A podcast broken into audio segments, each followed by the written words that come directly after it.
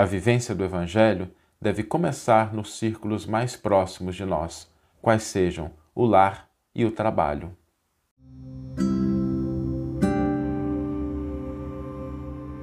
Você está ouvindo o podcast O Evangelho por Emmanuel, um podcast dedicado à interpretação e ao estudo da Boa Nova de Jesus através da contribuição do benfeitor Emmanuel.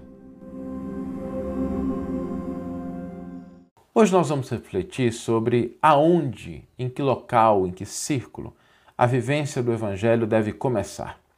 Às vezes a gente pensa que o evangelho ele começa quando nós vamos a um templo religioso, né? a um centro espírita, a uma igreja católica, evangélica, protestante, de outras denominações, né? inclusive de outras religiões também, porque o evangelho é uma lei universal, ele não se circunscreve somente né, a, a rótulos externos, né? eles são importantes, necessários, úteis, né? a gente não pode desprezar isso, mas o evangelho é uma lei universal e qualquer iniciativa para a gente viver a lei de justiça, de amor, de caridade, é uma aproximação com o Evangelho. Então a gente pensa às vezes que são nos templos religiosos, mas na verdade não. Porque o templo religioso ele é um espaço importante para a gente absorver, para a gente se informar, para a gente compartilhar momentos, se encontrar com pessoas, mas existem outros, né, dois círculos mais importantes. Quando a gente pensa no Evangelho, é importante a gente sempre se lembrar que o Evangelho é um roteiro para a nossa vida. É um roteiro, não é algo que deve ficar distante, é algo que deve estar no nosso cotidiano. E como todo roteiro tem uma sequência, tem uma direção, tem um sentido, tem um primeiro passo. Todo roteiro ele indica, ó, comece por aqui, vá por ali, tome essa direção para chegar nessa nesse destino. Né? E sem a base a gente não consegue avançar nos aspectos mais complexos. Né? Sem o alicerce, a gente não consegue construir o edifício. E aonde está a base, né? o começo, o princípio da vivência do Evangelho? Está no nosso lar. No nosso lar é que essa vivência começa. E depois ela se estende também para o nosso ambiente de trabalho, para a nossa profissão. Por quê? porque são os dois círculos mais próximos das nossas ações. São aonde nós convivemos de maneira mais íntima com as pessoas, aonde nós interagimos de uma maneira mais frequente. É muito bom a gente falar em público, a gente está em situações sociais, a gente às vezes está desenvolvendo um trabalho fora, um trabalho social, alguma atividade, mas no ambiente do lar e no ambiente da nossa profissão nós estamos convivendo.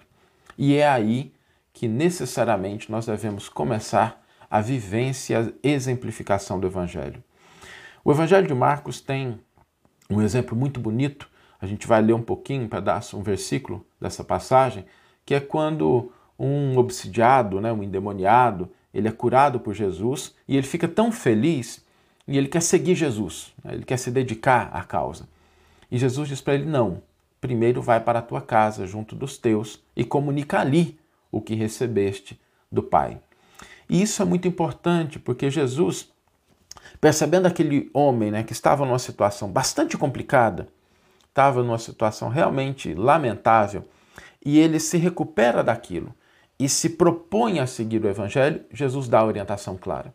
Começa junto dos teus, exemplifica a tua nova postura, dedica ali o tempo para que você possa externalizar a sua alegria, o que você aprendeu dentro do ambiente doméstico, para aquelas pessoas com as quais você convivia, porque são elas que te viam na situação anterior e agora a tua mudança deve de fato começar dentro desse círculo mais íntimo. É verdade que existem é, situações desafiadoras dentro do lar, mas é por isso que a exemplificação deve começar ali. Porque às vezes é muito fácil a gente tratar bem, a gente ser tolerante, pacífico, amável com as pessoas de fora, não é? Com aquele amigo que a gente vê de vez em quando, porque a gente não tem a convivência. Né?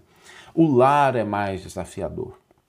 Nós temos um exemplo notável, e aí pensando hoje, né, celebrando o Dia Internacional da Mulher, de Joana de Cusa, que procura Jesus, desejando segui-lo, busca Jesus, dizendo: Olha, eu quero me dedicar à causa do Evangelho. E Jesus aconselha Joana de Cusa a auxiliar o lar, o esposo, primeiramente, e depois ela partir para a vivência do Evangelho em campos mais extensos, campos mais largos, e ela assim o faz e se torna um dos maiores exemplos de fé, de confiança, de fidelidade a Cristo que a gente conhece. Né? Tá?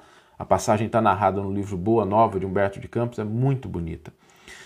É no lar que a gente vai exemplificar com mais profundidade a nossa humildade, a nossa tolerância, o nosso respeito, oferecer o que nós temos de melhor. Não é somente é, o problema, né? mas a gente compartilhar, né? a gente ver as pessoas que estão ao nosso lado serem impactadas positivamente pela nossa postura.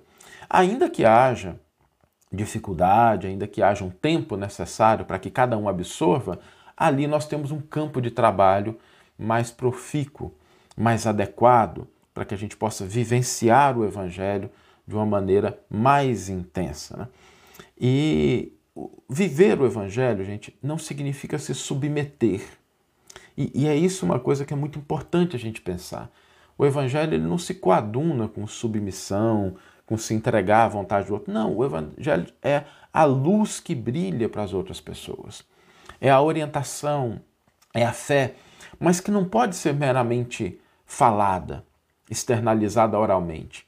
Quando ela é vivida, ela toca o coração das pessoas e fortalece aquele que a vive.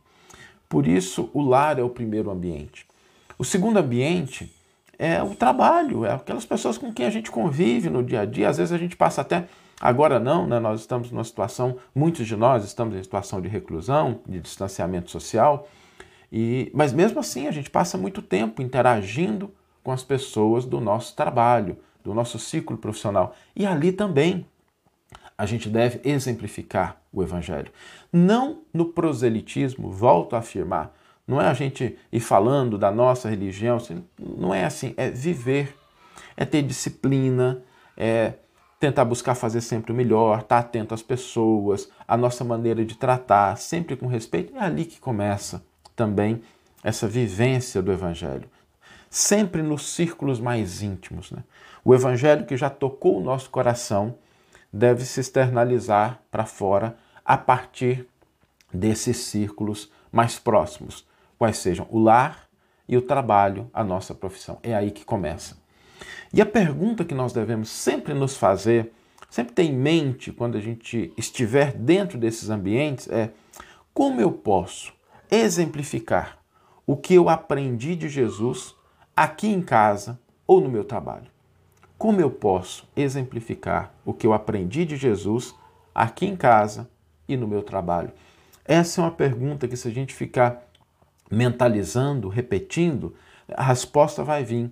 Porque às vezes vai ser num gesto de carinho, num gesto de alegria, numa atenção, num momento de perdão, num silêncio, numa fala adequada, e a gente vai sendo inspirado para que possamos vivenciar o Evangelho, começando desses círculos mais importantes que representam a base, o alicerce, para que depois a gente consiga fazer isso em ambientes cada vez mais vastos, maiores. Vamos ler agora a íntegra do versículo e do comentário que inspiraram a nossa reflexão de hoje. O versículo está no Evangelho de Marcos, capítulo 5, versículo 9, e nos diz o seguinte: Ele não o permitiu, mas diz: Vai para a tua casa, para os teus, e anuncia-lhes quantas coisas o Senhor te fez e como teve misericórdia de ti. Emmanuel intitula o seu comentário Teste. A exortação do Cristo ao obsidiado, restituído ao próprio equilíbrio, dá que pensar. Jesus, inicialmente, não lhe permite acompanhá-lo no apostolado das boas novas, alardeando de público a alegria de que se vê possuído. Ao invés de júbilos antecipados, recomenda-lhe o retorno ao ambiente caseiro, para revelar aos familiares os benefícios de que se fizera depositário ante a providência divina. Indiscutivelmente, com semelhante lição, impele-nos o Senhor a reconhecer que é no círculo mais íntimo, seja no lar ou na profissão, que nos cabe patentear a solidez das virtudes adquiridas. Isso porque anunciar princípios superiores, através da aplicação prática à renovação e ao aperfeiçoamento que nos impõe, diante daqueles que nos conhecem as deficiências e falhas, é a fórmula verdadeira de testar a nossa capacidade de veiculá-los com êxito em plano mais vasto e mais elevado. A indicação não deixa dúvida. Se já nos aproximamos do Cristo, assimilando-lhe as mensagens de vida eterna, procuremos comunicá-las pelo idioma do exemplo, primeiramente aos nossos, aos que nos compartilham as maneiras e os hábitos, as dificuldades e as alegrias. Se aprovados na escola doméstica, onde somos mais rigorosamente policiados quanto ao aproveitamento real dos ensinamentos nobilitantes que admitimos e apregoamos, de certo que nos acharemos francamente habilitados para o testemunho do Senhor junto da humanidade, nossa família maior. Que você tenha uma excelente manhã uma excelente tarde ou uma excelente noite e que possamos nos encontrar no próximo episódio. Um grande abraço e até lá!